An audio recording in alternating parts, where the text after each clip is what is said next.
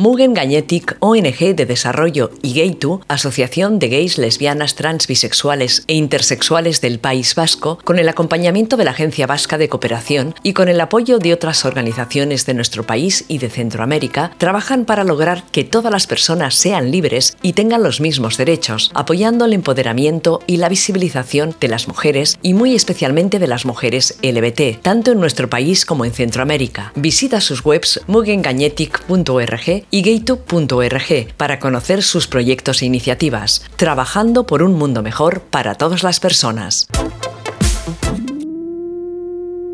Buenas tardes, buenas noches, buenos días. Aquí estamos otra vez en Ilustrate Ilustrales, vuestro podcast favorito eh, de cómics y autoras LBT y proyectos feministas. Eh, ya sabéis que como siempre eh, estoy muy bien acompañada, pero bueno, antes de presentar a nuestras invitadas de hoy, voy a hacer un poco de autobombo de esto de que siempre se me olvida, pero luego al final tengo que decirlo. Bueno, ya sabéis que el podcast lo podéis escuchar en Inout Radio, la radio lésbica, en la web y también en las plataformas eh, normales de podcast. Ilustrate Ilustrales tenemos una página en Instagram donde voy eh, presentando las obras de las que hablamos y a las autoras de las que hablamos. Y eh, yo soy Teresa Castro, me defino como activista por los derechos de las personas LGTBIQ y las mujeres. Y bueno, pues ahora estoy en esto de los podcasts para dar un poco de visibilidad a todas estas cosas que se quedan un poco en los márgenes y que no llegan al público en general. Y nada, pues ya os he dicho que estoy súper bien acompañada esta vez con dos mujeres, yo no me conformo con una sola, yo voy a por más, eso y así, que lo vamos a hacer? Y nada, pues tenemos a, Irene y a Marian. Hola chicas. Hola, ¿qué tal? Hola. ¿qué tal? Nada, encantada de que estéis con nosotras y eh, que habléis con nuestras oyentes, a ver que si aprenden cosas nuevas y descubren cosas nuevas. Bueno, vosotras sois eh, las componentes de Parole de Queer, uno que es una, revista eh, queer que se puede ver online y también se puede conseguir en papel. Eh, bueno, es una, revista que lleva desde el 2009, casi nada, vamos, un montón de años, y se ha convertido en un referente de las teorías queer, transfeministas y antiespecistas en el Estado español. Y bueno, tenéis grandes colaboradores, gente como Paul Beck Preciado, Ichi Arciga, Katia Faria, Orgía, bueno, todo el mundo está aquí. Y bueno, pues eh, publicáis más o menos habitualmente, ¿no? Tenéis siete números, siete, siete números. Y nada, bueno, pues eh, si queréis contarme un poquito el, inicio y el germen de este proyecto tan ambicioso. Yo antes, eh, hola, ante todo, buenas, como has dicho, buenas tardes, buenos días, buenas noches a todas, todos, la gente que nos está escuchando. Yo creo, primero, un pequeño matiz, yo no me, no me catalogaría como mujer. Ah, vale. Eh, me catalogaría como no binaria o marimacho, mira, ya una camiseta además pone, pero como mujer es simplemente una, una, como una introducción. Y bueno, Parole de Queer surge allá, bueno, mañana y yo hablaremos un poquito de esto, allá como en el 2008 surge un poco la idea en nuestras cabezas. Eh, yo venía de Barcelona, de vivir, digamos, el movimiento queer de Barcelona, fue una época muy bonita, muy feliz, muy efervescente, Ahí en Barcelona, no sé, nos juntamos un grupo de lo que así maravillosas eh, activistas, feministas y bueno, yo supongo que vivimos los orígenes de lo queer en el Estado español. También conocimos, y ahí la cabeza nos petó, cuando conocimos a Paul Preciado. Eh, me acuerdo de la primera charla que dio donde nos contó en el 2002, imagínate, nos habló de lo, del manifiesto contrasexual yo en esos momentos te juro que no entendí nada, pero eso sí, sí que conectó algo con mi mundo de, digamos, de niña pequeña, tortillera, marimacho, ahí ya me empezó a conectar, bueno, me hizo un cataclón en la cabeza. Luego también vivimos unas jornadas, las jornadas posporno, ahí aprendimos, o al menos eh, conocimos el concepto de posporno. Eh, y bueno, en el MAG, en CCCB, eh, Paul intercedió, trajo a gente muy potente como Judy Butler, como Donna Haraway, eh, de la Grace Volcano, bueno, un sinfín de, bueno, de, activistas queers que, bueno, Annie Sprinkle, que, bueno, que todo esto, bueno, pues caló mucho en nosotras, ¿no? Y bueno, y ahí cuando conocí, bueno, con María, que nos explicará María también su trayectoria, dijimos de que queríamos hacer, plasmar todo esto, que todo esto que habíamos vivido no se perdiese como lágrimas en la lluvia, digamos, igual que la, el Runner, ¿no? De hecho, en el primer número de Parole de Queer, que nace en abril del 2009, el porqué Parole de Queer, ¿no? Y decimos, en nosotras hemos visto cosas que vosotros no creeríais, maratones por posporno en galaxias contemporáneas, deliciosas corrupción en estrellas ocupadas, nosotras que hemos visto a Judy Butler, Donna Haraway y a nuestro maravilloso preciado. Todos estos momentos no se perderán en el, tiempo. O sea, que quiero decir que eso fue con una clase de intenciones y eso fue lo que quisimos plasmar en, en Parole de Queer todas esas vivencias y experiencias y que fuese un archivo tras Maricabollo. María, no sé si ha dejado algo por decir. No, no, no, no, no, deja nada por decir. Bueno, a ver, eh, eh, nosotras nos conocimos en 2006, ¿no? Ella venía de Barcelona, como yo, como ha dicho, y yo estaba aquí en Alacant, ¿no? Porque vivimos en Alacant, y estaba, en ese momento, además estaba descubriendo que era lo ¿no? Era el 2006, ¿no? De repente yo me topo con el manifiesto eh, contrasexual y conozco a Irene a la vez, ¿no? Entonces llegamos a, entre muchos proyectos que surgen, surge el de la revista, ¿no? Porque considerábamos eso que debía ser eh, como un archivo a, tiempo real de lo que estaba pasando en todo el ámbito queer, porque además eh, yo creo que las redes sociales tienen un peligro, ¿no? Que, hay veces que se pierden las genealogías, se pierde qué pasó y qué no pasó, y que es, el peligro de, de, eso, de las redes, de que todo funcione online y tal, ¿no? Entonces yo creo que para nosotras plasmarlo en papel era muy importante. Nos jugamos ahí muchas cosas, ¿no? Porque la pagábamos de nuestro bolsillo, nos arruinábamos y tal. Teníamos como, veíamos tanto, o sea, que creemos tanto en lo que era lo queer, lo que decidimos hacerla de forma gratuita, que se repartiese por museos, eh, ¿no? Porque también íbamos al underground, ¿no? Que entendíamos que de, ahí se, detenía, se tenía que leer todo lo que estaba pasando. En ese momento conocimos, también nos presentó uno, cuando queríamos hacer la revista nos presentaron a Scratch, que fue quien diseñó la revista y que la maquetó y hizo las pequeñas follas que son las revistas, ¿no? Porque si alguien las ve son muy bonitas. Y yo creo que, bueno, pues quisimos envolver eh, una bomba, ¿no? Era como, ¿no? Envolver todo, toda esa ideología el papel más bonito, el papel couché, ¿no? Porque nosotras yo creo que tenemos una tradición muy petarda, muy de papel couché. Lo quisimos envolver de, esa, de, ese, regalito, ¿no? Para que la gente a primera vista se, bueno, se sintiese atraída por ese objeto y luego pues en su casa al leer la revista estallarse todas esas ideas. Eh, bueno, como habéis dicho, eh, habéis puesto, bueno, la revista está gratuita en internet, se puede descargar. Solo he encontrado en Scribe. ¿Es, ¿Solo está en Scribe o, está en alguna otra plataforma? En sí, solamente está ahí, porque bueno, es la, la, única forma de poner de que la gente se pueda descargar una revista de forma gratuita. en, nuestro, blog se puede descargar. Sí, sí, he visto. Eh, no, porque el Gay to Magazine yo creo que lo tenemos en alguna otra plataforma. Ya miraré. Puede ser, pero a lo mejor tengo yo un poco de lío porque no estoy en ello tampoco. Bueno, y también la, tenéis en papel, que como habéis dicho, la, distribuís pues eso, pues en los lugares habituales que, se reparten las revistas underground, ¿no? Buscando ese, ese punto de conexión con, la vida. Eh, entiendo que para las personas que estamos lejos, eh, en papel, pues complicado, ¿no? Claro, sí, es complicado. Además, eso fue, se repartió en el 2009. Entonces, Todas no, bueno, una 2009, 2010, la última en el 2019. Claro, pero... El, último número es la del 2019.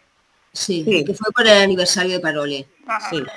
Pero bueno, pero online mantenemos habitualmente entrevistas, o sea, mantenemos eh, activa y vamos publicando muchas cosas continuamente. O sea, que no, no, es que solo publiquemos las revistas en papel, Sí, sí, sí, eh, un poco para que nuestras oyentes hagan una idea. ¿Y qué tirada hacéis en papel? ¿Qué tirada hicimos? Entre 2.000, entre 2000 y 3.000 ejemplares. Depende también de, del dinero que hubiese, de lo que costase esa revista, porque yo qué sé, por ejemplo, hay una, eh, hay una portada que es de color plateada.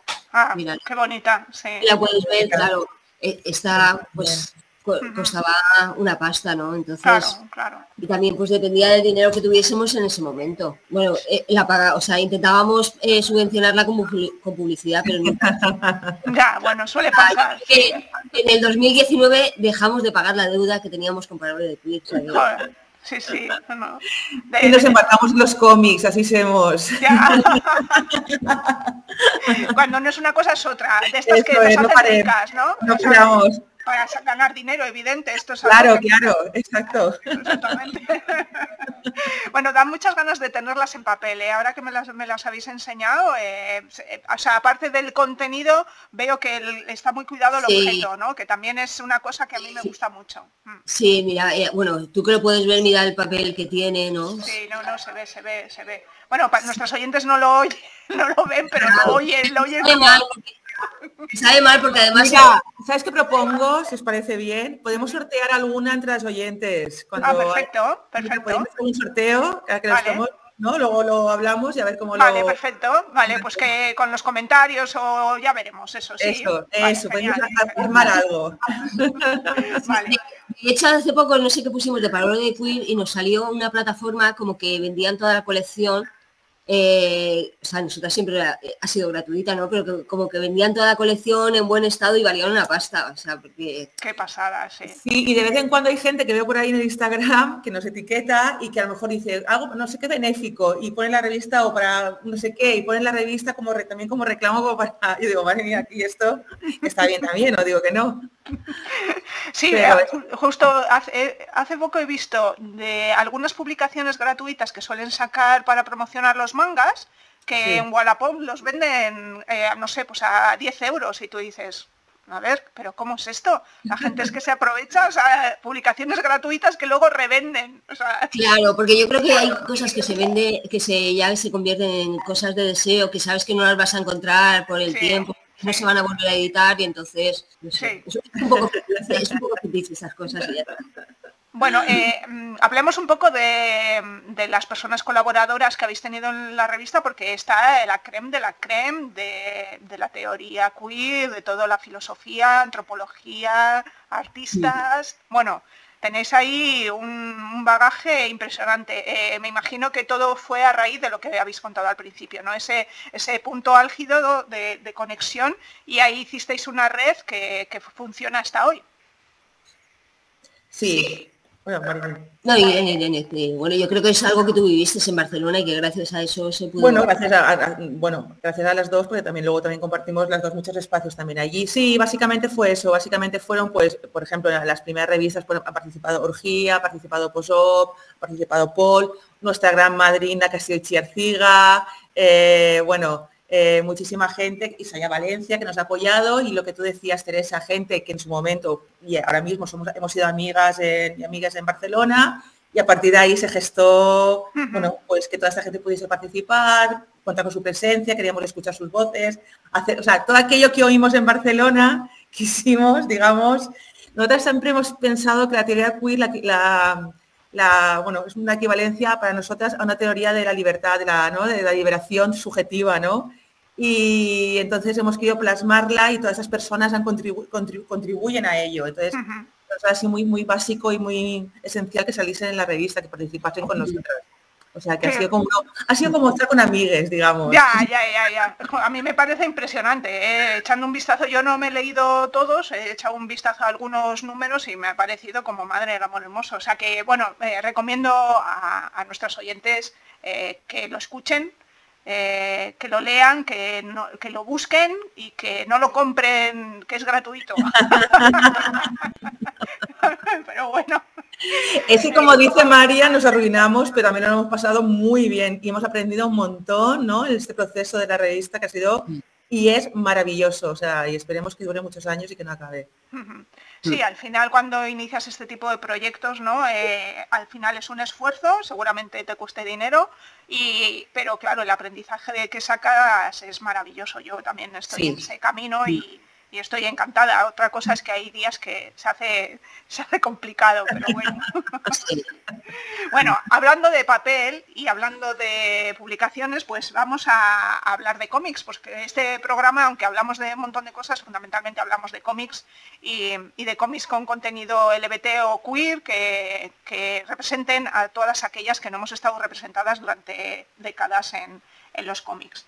Eh, sois eh, guionistas del cómic eh, Superbollo contra la Lefa, que aquí lo tengo, nuestras oyentes no pueden verlo, pero yo sí. bueno, Lefa, Liga Exterminadora de Feminaces Antisistema.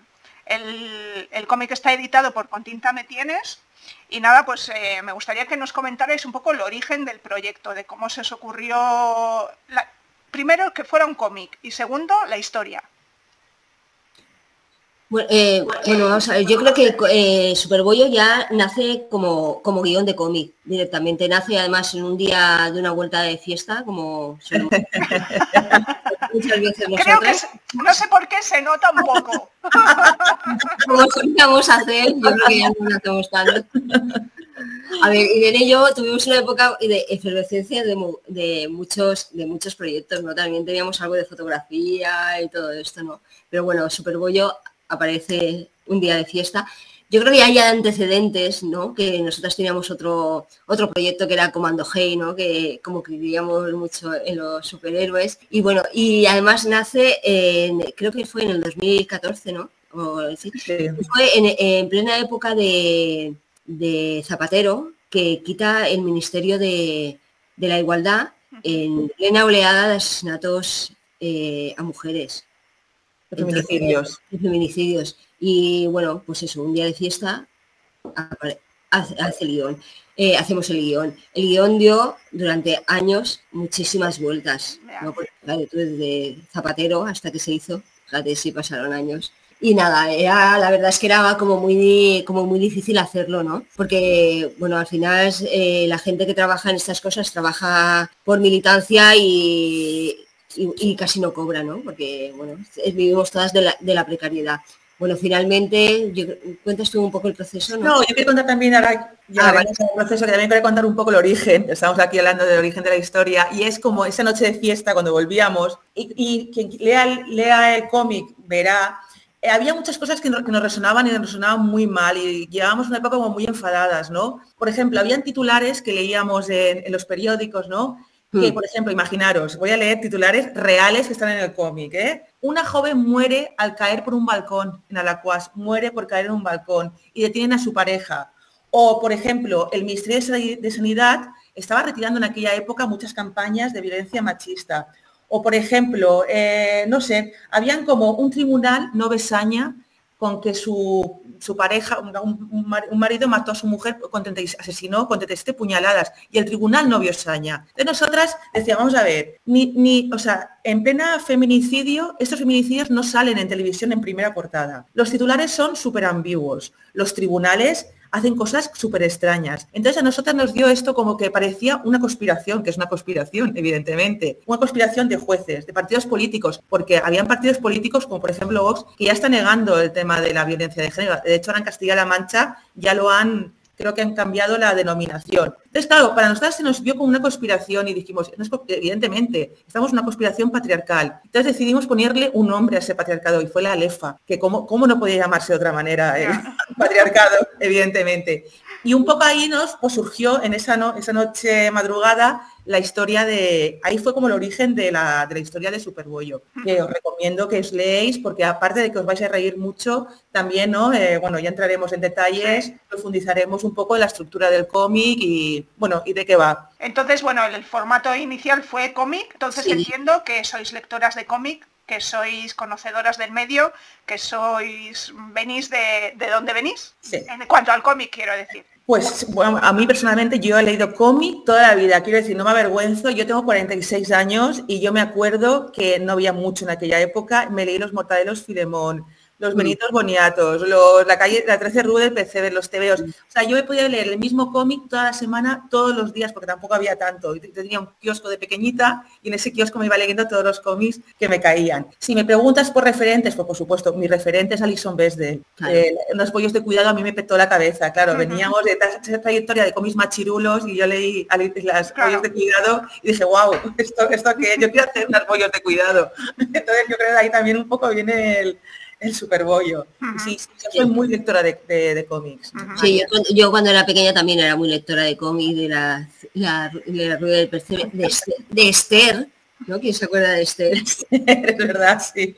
Esther y su mundo, sí, sí. Esther y su mundo.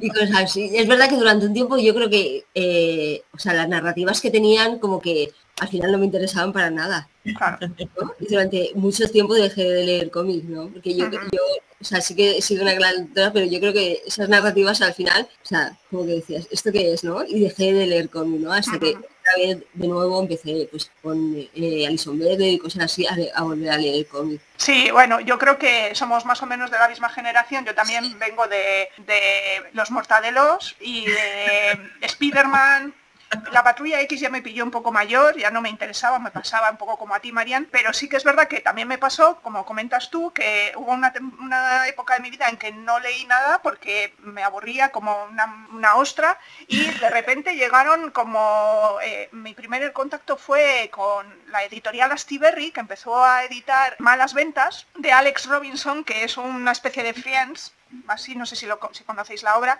es una especie de Friends que yo dije, ala, pues sí se puede contar un montón de cosas con los cómics, ¿no? Y entonces ahí retomé y ya, bueno, ya todo lo demás. Alison evidentemente vino después y, todo el boom de, ahora de obras eh, protagonizadas por mujeres, con autoras y con, una perspectiva mucho más... Y, yo creo que, también hablar aquí de eh, las de bollería fina, ¿no? Que yo creo que abrieron ah, una, claro, claro.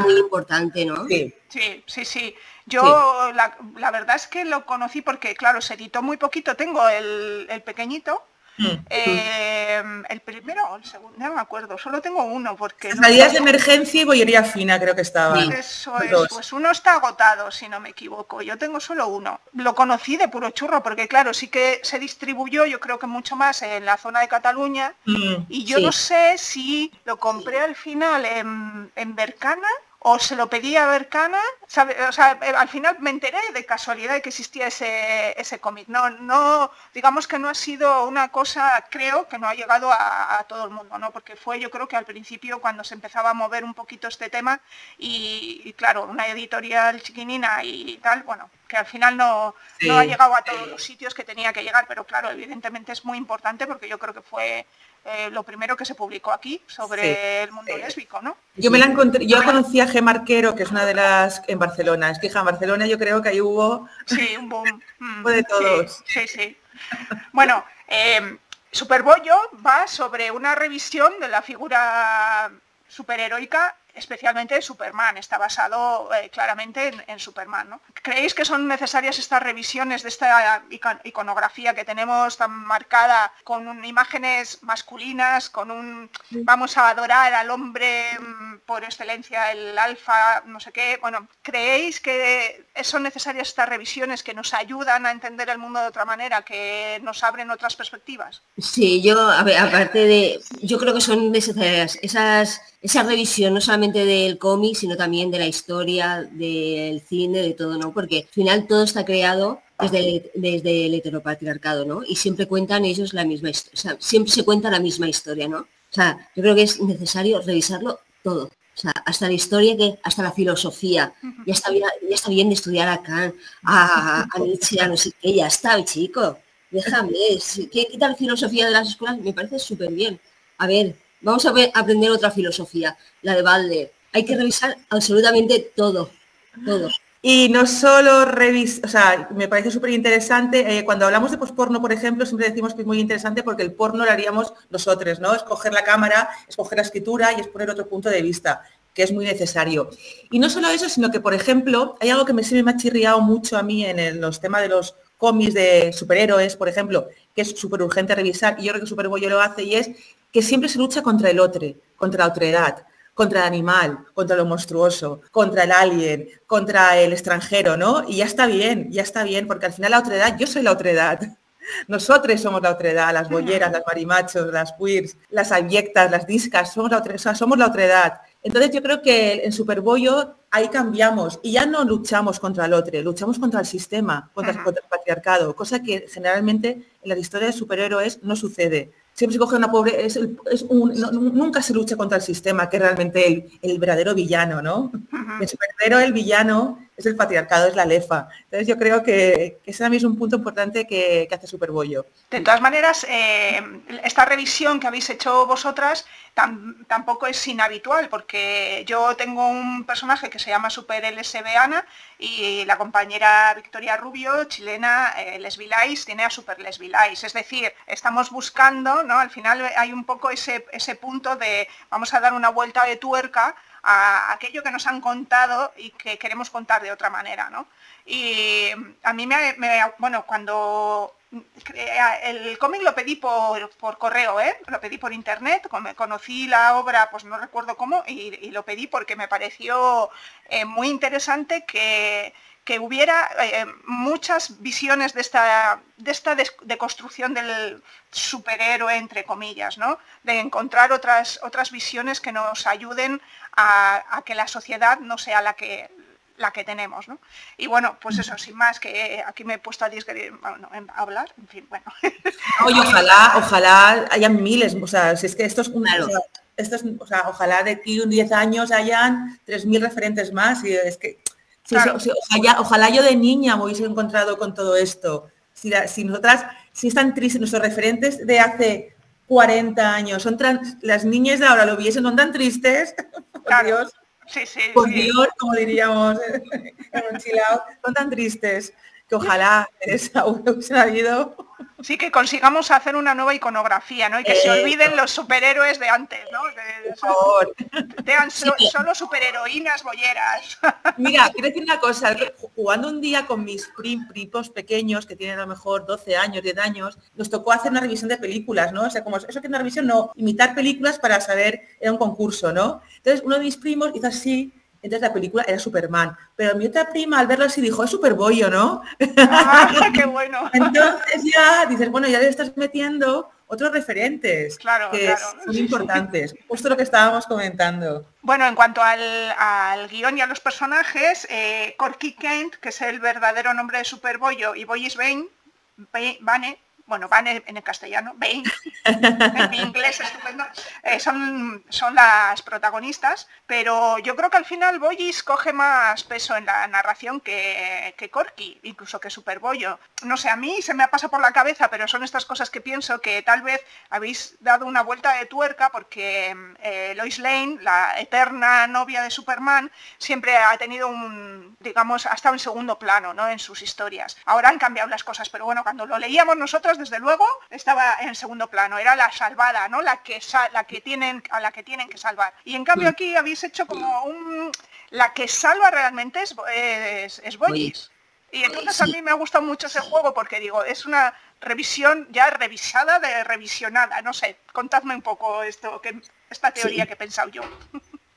Irene, tú. Sí. Pues mira, yo creo que no solo quisimos darle protagonismo a Boyis Bane, nosotros lo que hemos comentado antes, nosotros luchamos contra el patriarcado, que es, la, que es nuestra lucha. Entonces, pensamos que contra el patriarcado, o sea, primera que no nos tiene que salvar nadie, comentábamos, ¿no? En esto que estamos salvando, sino que la respuesta tiene que ser colectiva. Eso es como muy fundamental. Y creemos que en Superbollo hay una respuesta bastante colectiva. Por una parte, las reporteras de la revista, de varios liberados, que al principio de la revista, si veis, denuncian, visibilizan unos problemas reales. Después está Superbollo, que evidentemente participa de esta, digamos, también aporta su granito de arena. Luego, como dices tú, Boyis Ben eh, hace una parte, porque hay una parte de denuncia, se implica, visibiliza un problema en el programa de Cuarto Misterio de Fricker Jiménez, de Fricker, eso, de Fricker Jiménez. Y luego Tampoco hay que olvidar que Superboy es un, es un cómic antiespecista. Y, y otros de los personajes que salen, que son nuestros compañeros les gates, nuestros compañeros no humanos, también ayudan, a, también colaboran para acabar con la lefa. En uno de los episodios de la orgía de gatos, que no desvelaremos, pero también que la gente también... Entonces yo creo que realmente es más que boys, quisimos dar una respuesta colectiva que creemos que es la solución a, digamos, ante un, pues una agresión, un problema, que ahí está. Pero sí que es verdad que se nos queda como que Boyis tiene mucho peso en lo que se en la historia. justo eso. Sí, eh, un poco como, o sea, Boyis da el, el, como, el clic, ¿no? Boyis da el clic y luego todo lo demás va, va, seguido. Pero ella es la que la que descubre todo el... Sí. todo el tinglao. Sí, eh, eh, es, de hecho, eh, Superbollo no existiría si no estuviese Corky. Ay, si no estuviese Boyes.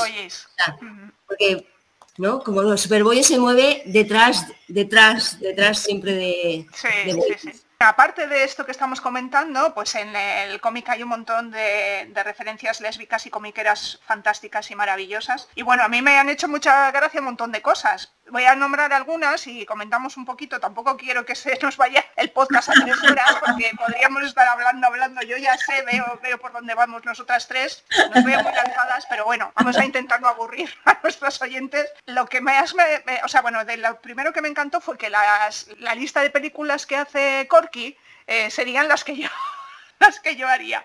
Y casi me muero porque digo, madre mía, o sea, que tenemos las mismas referencias. Es cuando cae la noche, Orlando, media hora más contigo, Go Fish, Fuego, High Art, Boys Don't Cry, si las, paredes, si las paredes hablasen dos. O sea, bueno, o sea, es que son todas las que yo pondría. Entonces me, me como, como madre del amor hermoso. Somos de la misma generación, está claro. Pero tampoco, eh, tampoco hay muchas más referencias, ¿no? yo creo que últimamente se empiezan a hacer más películas, pero la verdad es que anteriormente, o sea, yo creo que esas películas son las que nos han enseñado, las que le han dado visibilidad a, bueno, nos han dado visibilidad a las bolleras, ¿no? Porque ¿qué, más hay? ¿Qué se está haciendo? Sí, eh, Esta era una pregunta que yo tenía aquí muy, bueno, con respecto a las películas, sí que es verdad que cuando yo pienso en películas, eh, evidentemente me acuerdo de aquellas. Es decir, de aquellas primeras en las que me vi reflejada eh, y las otras se me han olvidado. Eh, luego me las recuerdan y digo, ah, es verdad, pues sí, pero claro, estas, es que estas fueron las primeras, las primeras que nos, en las que nos vimos, por lo menos yo. Entonces, eh, claro, estas primeras representaciones, aunque a lo mejor algunas no eran muy positivas, algunas, se nos han quedado ahí marcadas como una referencia. Y yo creo que sí que se ha ido avanzando en otras representaciones, tal vez más positivas, pero que se nos olvidan, porque estamos ahí en ese, en ese punto. No sé si os parece que estoy un poco equivocada o que, o que es verdad que nos quedamos un poco ancladas en esa, aunque haya sido una peli que haya acabado mal o que nos haya parecido a que al final es un horror, pero claro, éramos, era la primera vez que nos veíamos, no sé. A ver, yo también hay que decir que Superbollo coge eh, códigos boyeros, de que estábamos comentando, y también un poco también un poco nos reímos de nuestros códigos boyeros, ¿no? Ah, eso, también, eso también que las, las lectoras, las oyentes que nos escuchen, que sepan que utilizamos un montón de típicos tópicos bollos que hemos vivido todas, he hablado y comentado, y también nos, un poco nos reímos un poco de todo esto, ¿no? Y sí creo que dices esas películas, yo también creo que lo que dices tú, hubo algunas que nos marcaron y que nos, y que nos hicieron ver que, que, podíamos ser, ¿no? Es decir, existen las bolleras como yo, ¿no? No, no es un caso aislado en mi pueblo yo sola, que también sirvieron también para pajearnos, también hay que decirlo, también, también, en aquellos momentos. Sí que es verdad que yo creo, a mí, por ejemplo, personalmente, aquellas películas que eran, se, que eran como salir del armario, en un punto ya me empezaron a aburrir, porque ya era yo no espero solo que una bollera salga del armario, sino también espero que sea superheroína, que sea detectiva, pero a lo mejor en un punto, lo que dices tú, muchas se nos han olvidado porque ya a lo mejor no fueron esa primera salida del armario que nos impactó, ¿no? No, lo sé, esa, en ese momento. Sino que ya dices, bueno, ya quiero, quiero otra cosa, quiero que me ya de, otros mundos, que no solo sea salir del armario y luego morir, porque la verdad es que son tremendas, alguna lo que nos pueda ser, que, también en Superbollo quisimos dar humor, porque muchas, muchas veces las, las pues también por las circunstancias que haya sido ser boyera, que han sido dramáticas en muchas, muchas ocasiones y hace unos años más, queríamos reírnos y pasárnoslo bien. Decir, un, artefacto, digamos, de diversión también, aunque denunciamos algo muy terrorífico, eso también. Pues nada, eh, con respecto a esto también eh, quería comentar que si te ponéis en la lista eh, nuevas películas como Elisa y Marcela, vamos a quitar la imagen del, pulpo, la, imagen de lo del pulpo lo quitamos pero también metéis el retrato de una mujer en llamas. Estas nuevas representaciones, que por ejemplo Elisa y Marcela, ah, es verdad que son dos películas de época, pero son unas películas actuales, ¿creéis que añaden algo o nos estamos como ya aburriendo o metiéndonos ya en lo mismo de siempre y cómo va a acabar una peli de bolleras del siglo XIX? Es... Fatal. Fatal. Es que al final siempre... Mira, yo el otro día vi una película que sí que me gustó, que es de bolleras, que se llama Amplus, que la están haciendo en Netflix. Y, a ver, no es, ah, una, gran no es una gran película, pero al menos te cuenta otra, otra está muy bien, porque te cuenta otra historia, ¿no? Y te cuenta otra forma de relacionarse y otros cuerpos. Y, eso, pues, me parece más interesante que, pues, ¿no? Que otra vez el drama. Sí, sí. O sea, vamos a ver, no, no, no puedo llorar más.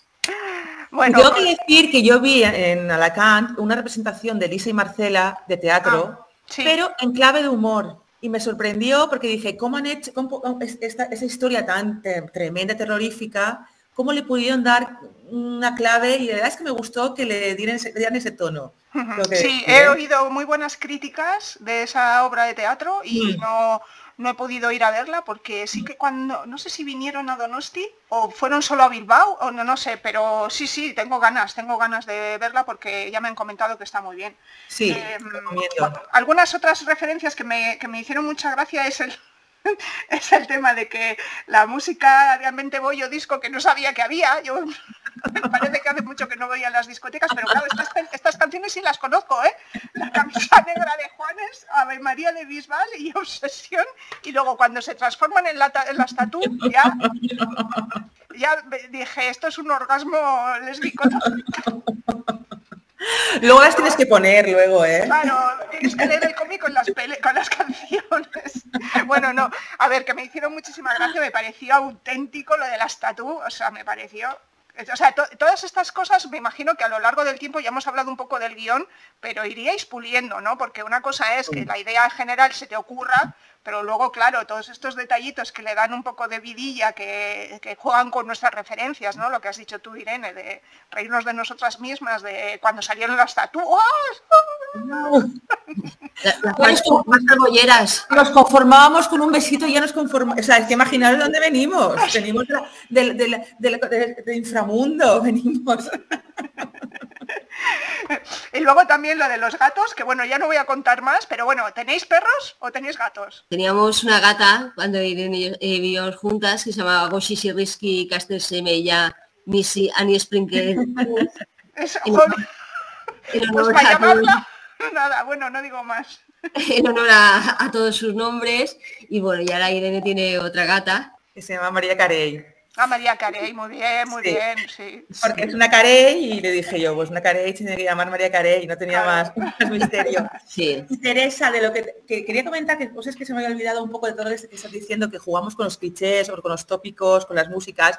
Sí, ah, vamos a ver, hay como, quería también comentar varias cositas. Primera, que hay que, en, en ovarios liberados, también tenemos una referencia que la, jefaza de Ovarios Liberados es Ichi Arciga. Le hicimos un, cameo a nuestra querida amiga y escritora Ichi Arciga que se llama De la Ciga Volcano. Luego comentabas tú unas cosas, también quiero añadir que se me había olvidado de respecto a cómo cambiamos los, los, de los superhéroes, digamos, que recibimos. Por ejemplo, hay frases, como por ejemplo, hay una frase de Spider-Man, o muy famosa, que dice que todo poder conlleva una gran responsabilidad.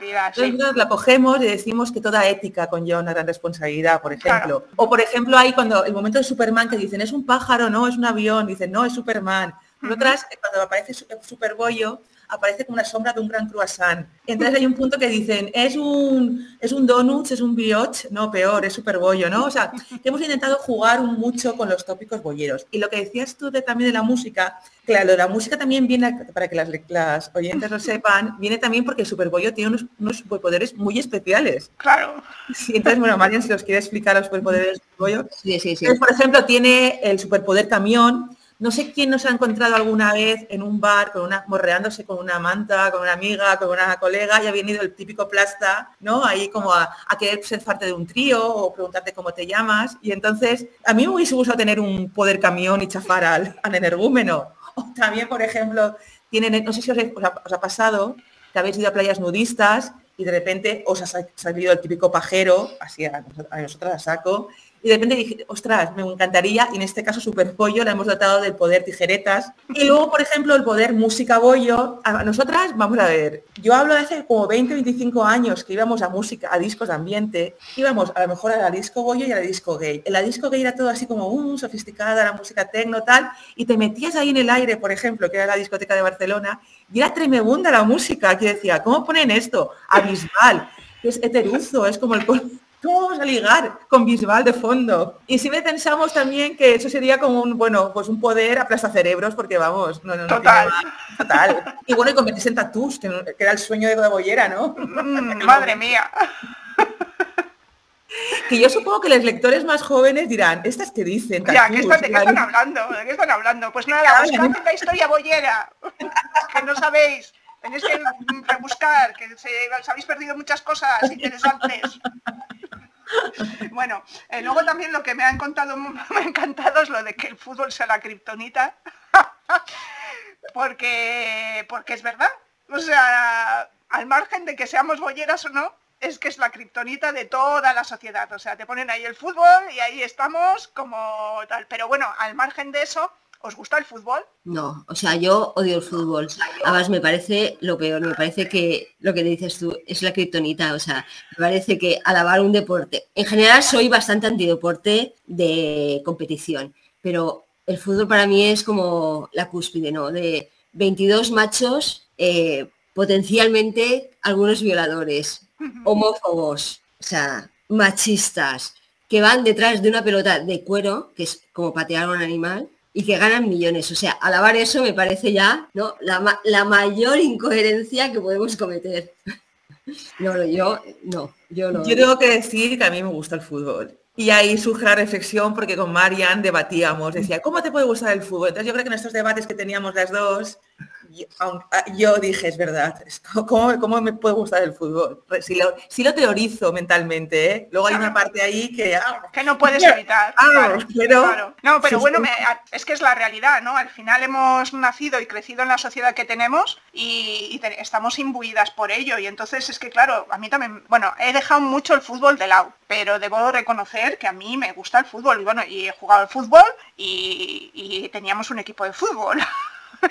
Pero es verdad que luego cuando lo analizas fríamente dices, bueno, ya lo pongo en su sitio, no, significa lo mismo que significaba antes, ¿no? Antes a lo mejor significaba más y ocupaba un espacio en mi vida que no se merece ese, ese deporte. Por todo lo que dice Marian, evidentemente, y luego por, por todas las connotaciones que sabemos que, que, usan para que estemos mirando la pantalla. Claro, y que no estamos, no estamos eh, criticando el fútbol como de, o sea, como las niñas que, porque yo soy una niña que juega al fútbol y yo estoy un poco traumada porque mis padres no me dejaron jugar al fútbol, evidentemente. No estamos hablamos de los deportes como multinacionales, ya deportes de alto, nivel.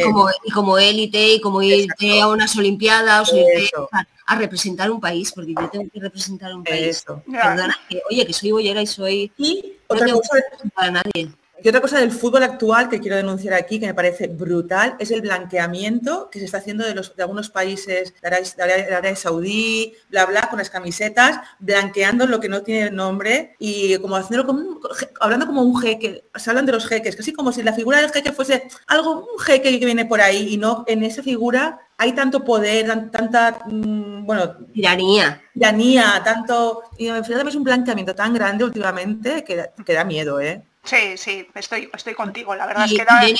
y, ya no solamente los jeques, o sea, que un que no sé qué, que un no sé cuál, o sea, estén, que un, unos machos estén millones dejando a la gente sin, sin un duro, cobrando unos sueldos de miseria y todos ahí a ver el fútbol, vamos a ver, porque están ganando 800 euros al mes. Claro.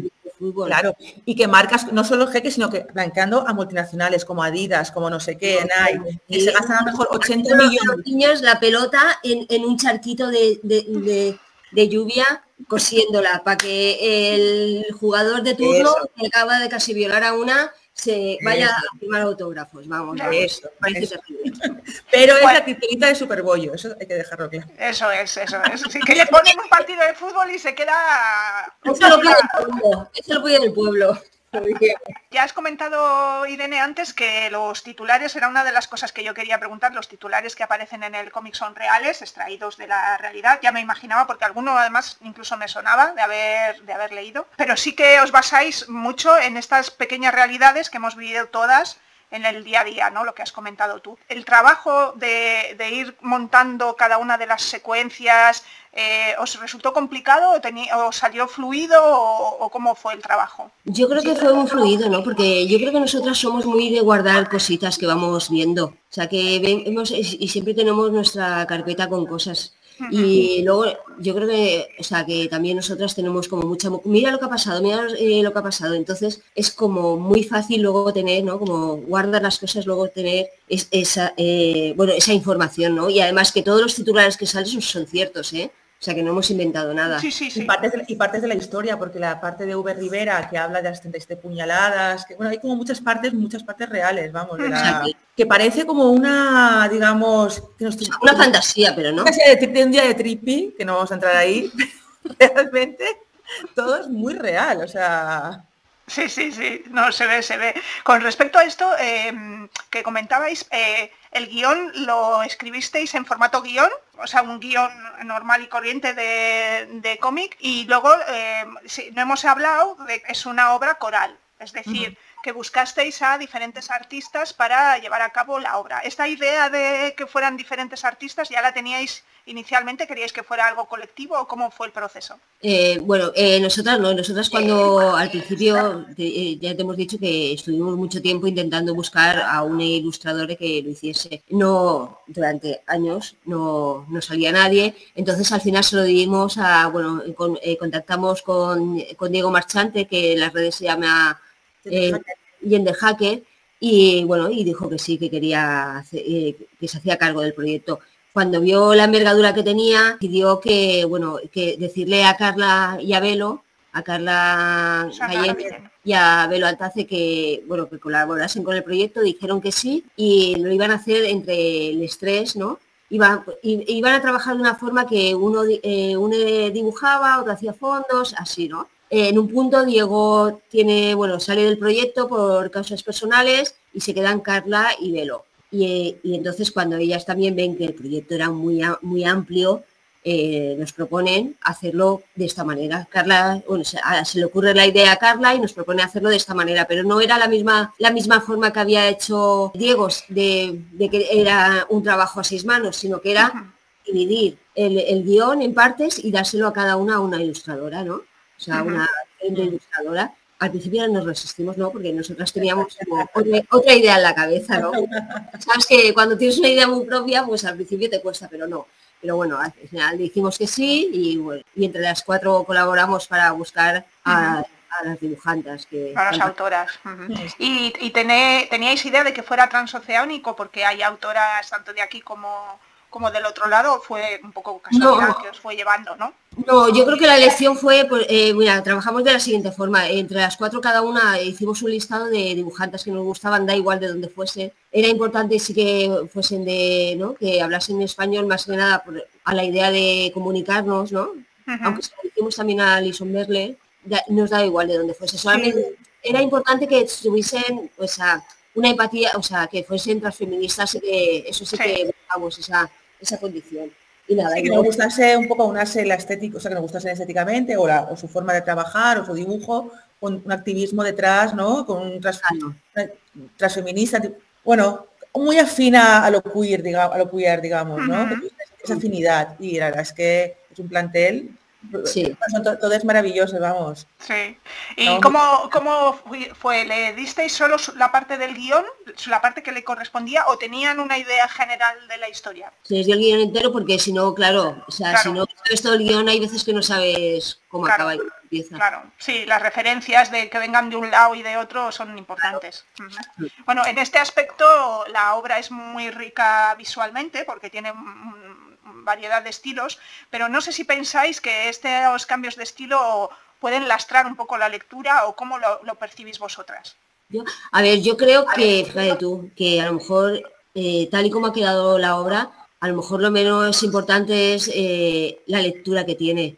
Yo creo que al final ha quedado tan, tan bonito, tan obra de arte, que bueno, que la continuidad de la lectura tampoco es un cómic tan difícil para que sea importante la continuidad de la lectura, ¿no? Que es mm. aquí al final es más la estética y el trabajo que han hecho entre todos que, la, que, la continuidad del, es eh, que la continuidad del guion es algo muy divertido y muy entretenido y que yo creo que esa variedad de, estilos es, le da un plus y, algo, o sea, y muy artístico y muy bello y yo creo que muy original, que yo creo que Carla tuvo al final que decir que tuvo muy buena idea. Y que agradecer el trabajo a todos les, o sea, y dar enhorabuena a todos los compañeros que el trabajo es fantástico. ¿Ya teníais editorial o fue después o...? ¿Para próximo?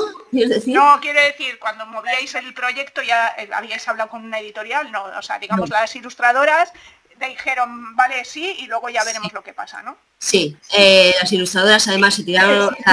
Sí, que teníamos como un plus también, eh, que nosotros somos amigas de Paul Preciado, eso sí, y teníamos apalabrado eh, que Paul Preciado nos iba a hacer el prólogo de Superbollo. Eso sí que teníamos también un, un, plus más del proyecto. Sí. Y luego, bueno, decía María. y yo creo que, o sea, que todo el mundo que participó sin saber lo que iba a pasar con el proyecto, porque en realidad no sabíamos si iba a haber editorial, si no iba, o sea, lo único es que sabíamos que había un guion que al final había, apostado por proyecto, que Paul iba a hacer el, el prólogo, pero no sabíamos si al final lo iba a coger alguna editorial o no. O sea, y que todo el mundo que participó lo hizo por, bueno, por militancia también. Sí, por amor al arte, ¿no?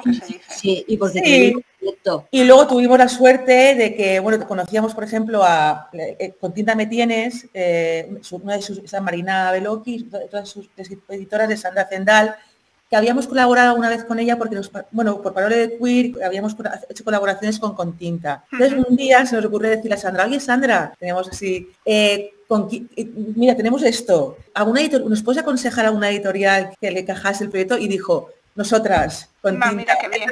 Uy, madre mía. Sin ver, el proyecto, ¿eh? O sea, apostó, le pareció el proyecto y dijo, nosotras. Ah, pues Así que también desde aquí dar las gracias a Marina y a Sandra por apostar desde minuto cero por, Quinta Me Tienes, por, por, bueno, por Superbollo, que ya vamos por la segunda edición. Ya, qué bien, qué bien, qué bien. sí, eso yo os iba a preguntar, que si sabíais un poco cómo estaba funcionando. Pues bueno, en principio, o sea, no hemos podido hacer porque nos pidió la pandemia y no hemos podido hacer presentaciones ni nada, hicimos alguna online, alguna entrevista y poco más. Bueno, y hemos llegado a una segunda edición, o sea que yo creo que, bueno, no está mal. No, no, está muy bien, está muy bien, Jolín porque ya sabemos que como estamos aquí para hacernos ricas, fundamentalmente es pues, pues, bueno, ya vender una, edición completa es una pasada de este tipo de, obras, ¿no? Entonces, bueno, yo me parece que es una es fantástico que, estéis en ese punto. ¿Y tenéis idea de continuar las aventuras de Superbollo? Sí, sí, sí, sí. continúa la aventura de Superbollo. ¿Podemos hacer algún, podemos dar ya algún anticipo o qué, Marian? Hacemos ya, a ver, que tenemos escrito el segundo guion, que se llama Superbollo contra el código binario. Ah, qué bueno. También tenemos esta vez como, bueno, un poco la ilusión nuestros propósitos siempre fue eh, trabajar con ilustradores, eso fue, pues bueno, estamos trabajando ya con una nueva ilustradora que se llama Galleta María, que es fantástica y maravillosa, y ya estamos, bueno, dibujando el, el Superbollo 2, el volumen 2. Qué bien, qué bien, qué bien. Pues nada, pues eh, tendremos que hacer otra entrevista para el Superbollo 2. Cuando quieras. Bueno, pues, pues, hombre, podríamos seguir hablando, pero yo creo que lo vamos dejando aquí, que llevamos ya 50 minutos o algo. Estamos volando, Teresa, ¿eh? Que te lo digo.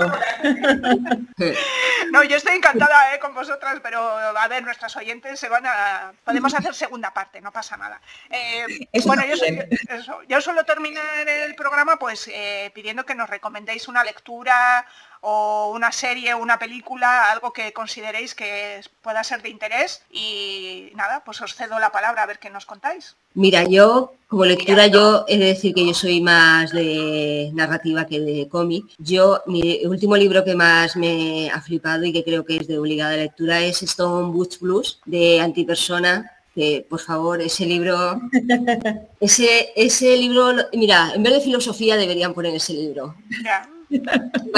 Vamos a ponerlo en bachiller que no sea en eso para que no sea. Bueno, pues siento decirte que ya nos lo habían recomendado y además yo ya también lo he leído, pero no pasa nada. Venga, a ver el segundo, el segundo que sea novedoso. Tú, yo, bueno, yo tengo varios. A ver, yo mira, había pensado recomendar uno que me ha gustado de ciencia ficción, que ha sido traducido hace poco, pero es, antiguo, que se llama Mujer al borde del tiempo, de Mars Piercy, que es, bueno, maravilloso y es, bueno, traducido por Geren Torres, otra amiga, y es un libro maravilloso yo que soy un poco antinatalista, otro de, mis libros que me han gustado últimamente han sido Donde mi, donde mi raza muere, de Leonor Silvestri. Otro que me ha gustado mucho es Lucha contra el capacitismo, de Ichiguerra. Y bueno, y yo, ah, bueno, también quiero este, el de la feliz y violenta vida de Maribel Ciga, que también habla de Ciar Ciga, el último, que habla también de, bueno, pues la vida de su madre en situación de terrorismo machista muy dura, pero también la parte buena de que tuvo su vida y feliz también, ¿no? Y como no, el Guerrilleras de Moni Wittig, este también lo tenéis que leer, como buenas bolleras que sois todas, os súper aconsejado. Y una serie, pues mira, yo, mira, yo que soy una persona actual, no voy a dejar todos las otras eso y voy a recomendar Sex Education de que está en Netflix, bueno, que me parece una pasada de serie, de lo mejor que he visto en tiempo. No sé si Mariana alguna serie que te haya gustado. Yo, bueno, hay serie, pero fuera, pero ya está muy manida. Pero yo sí recomiendo la película que he dicho antes, la de Anne Plus, que me parece que es también una una, una gran película, o sea, que da una visión del nuevo mundo bollo, de las nuevas identidades de género y todo esto, que me parece que es interesante. Ah, bueno, y yo recomiendo el Super Ah. Por favor, bueno, todas. Bueno, hay que recomendarlo y leeros Parole de Queer, por favor. Todo junto. Hombre, eso, eso, se daba por supuesto, por eso estáis aquí, para vender el cómic y la revista y todo. Yo sigo, sigo. Em, con respecto a Amplus que has dicho, Marian, también a mí me gustó mucho, aparte de esa representación, el hecho de que para ser feliz no necesitaba estar con nadie. Sí. Eso me pareció, o sea, un cambio radical en todas las historias que hemos visto hasta ahora, que es como el final feliz de la parejita, cuando son bolleras también, ¿eh? O sea, al final, venga, y en esta peli ella decide, mira, no, porque, ¿no? Sí, Eso me gustó mucho también a mí. Está muy bien esa película. Y nada, pues, oye chicas, ha sido un placer. Yo me estaría mucho más tiempo, nuestras oyentes no sé. Podemos hacer una encuesta en plan de ¿queréis que vuelvan? Tenemos muchos temas de los que conversar. Sí, podemos hablar de otras cosas, de otras lecturas, de lo que queramos. Eh, pues nada, chicas, Marian y Irene, eh, ha sido un placer. Eh, me ha encantado conoceros y hablar con vosotras. a nuestras oyentes espero que les haya gustado, que nos escuchen, que nos comenten y ya veremos cómo hacemos lo del sorteo de alguna revista de parole de queer. o sea, que seguid las redes porque allí lo pondremos cuando decidamos cómo hacer. ¿Vale, chicas? Y otra cosa quiero decir, podemos hablar también con la editorial y comentarles que nos, a ver si quieren sortear algún superbollo. Ah, perfecto. Eso sería, genial, ¿vale? Ya vamos, o sea que a ver, escuchad el podcast, seguidnos en las redes, buscad parole de queer también en las redes, seguidles a ellas y a mí, Tomás, a todos. Venga, pues nada, un placer. Igualmente. Igualmente. Mugen Gañetic, ONG de Desarrollo y Gaytu, Asociación de Gays, Lesbianas, Trans, Bisexuales e Intersexuales del País Vasco, con el acompañamiento de la Agencia Vasca de Cooperación y con el apoyo de otras organizaciones de nuestro país y de Centroamérica, trabajan para lograr que todas las personas sean libres y tengan los mismos derechos, apoyando el empoderamiento y la visibilización de las mujeres y muy especialmente especialmente de las mujeres LBT, tanto en nuestro país como en Centroamérica. Visita sus webs mugengañetic.org y gaytube.org para conocer sus proyectos e iniciativas, trabajando por un mundo mejor para todas las personas.